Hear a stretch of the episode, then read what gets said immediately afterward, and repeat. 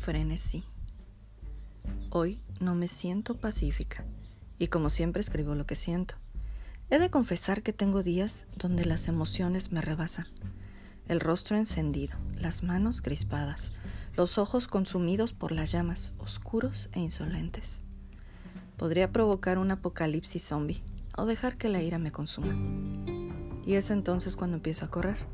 Y mientras dejo que mis piernas tomen el control del camino, mi mente poco a poco se despeja. El ritmo de mi respiración hace eco con mis pisadas. El enojo empieza a fluir, a veces empapando mi rostro. Me duelen las piernas, pero el alma se siente más ligera. Y por un momento puedo ver con claridad que los problemas no son tan grandes, que puedo con eso y más, que si necesito gritar lo hago.